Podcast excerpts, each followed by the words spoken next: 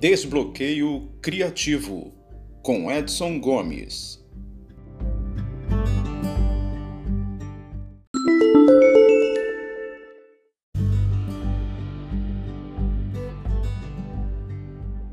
Olá você, tudo bem?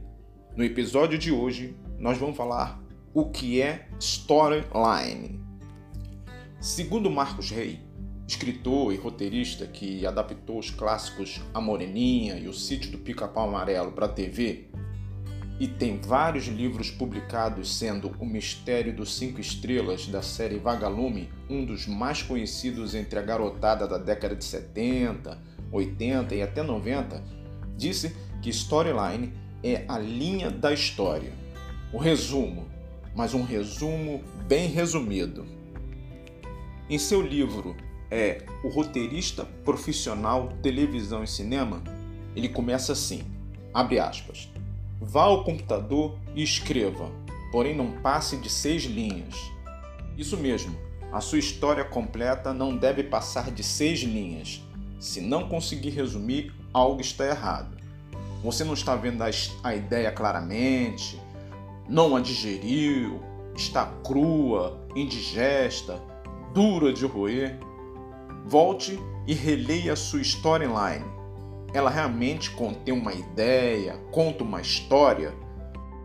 Marcos Rey alerta é, sobre um erro muito comum na hora de escrever as seis linhas limitar a storyline apenas em uma cena ou aspecto do seu texto, como deveria abranger a história toda, dando uma vista aérea, sem detalhes, mas a sua totalidade.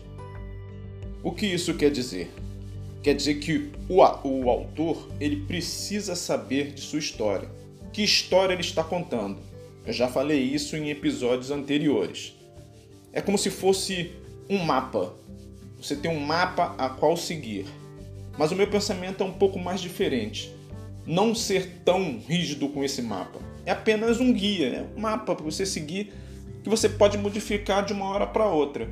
Mas que você tenha o início, o meio e o fim, melhor dizendo, a apresentação da história, o desenvolvimento da história e o final da, da história bem definido. Isso te ajuda muito porque, como foi disse antes, no primeiro episódio dessa série, o, aí cria o bloqueio criativo. Mas quando você tem alguma qual seguir, tudo vai dar certo. Veja, navios precisa de uma é, carta marítima para poder seguir em frente para que lado ele está indo. Quando você sai de casa, você tem que saber para onde está indo. Você não vai sair sem saber para onde vai. Ah, eu vou abrir a porta e vou embora para qualquer lugar. Isso, não sei se isso já aconteceu, mas na maioria das vezes, até 99% dos casos, 99,9% dos casos, a pessoa sabe para onde está indo. E a mesma coisa com a sua história. Você tem que saber para onde ela está indo, que caminho ela vai seguir. Mesmo que depois você modifique uma coisa aqui e outra ali, você pelo menos tem um parâmetro, tem para onde seguir. Então o storyline é essa linha. E quando eu estudei roteiro, os meus professores falavam sobre isso mas dava assim: é a coluna dorsal da sua história. É o que, te que mantém a história de pé.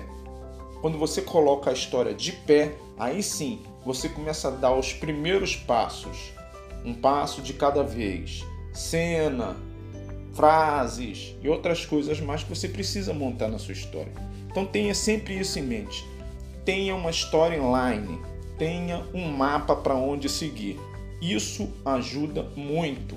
Ajuda na hora de fazer cenas, de fazer diálogos, de montar os personagens. É, não sei se você já viu em jornais, antigamente em jornais tinha os resumos da, de capítulo de novela. Cada capítulo estava dizendo ali num quadradinho o que ia acontecer naquele dia. Aquilo é uma storyline, é um pedaço de um todo, mas ali diz o que, que ia acontecer naquele capítulo. Então, storyline é isso, é contar a história assim, é, sem, sem diálogo, só por cima. Uma vista aérea, como foi dito por Marcos Rey.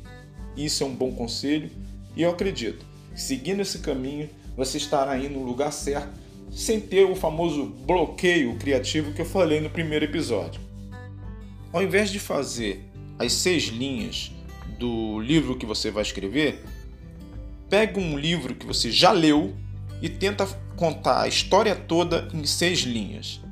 Se você conseguir, é porque está indo para o caminho certo. Aí depois você faz para sua história, tá ok? Nos encontramos no próximo episódio. Até lá!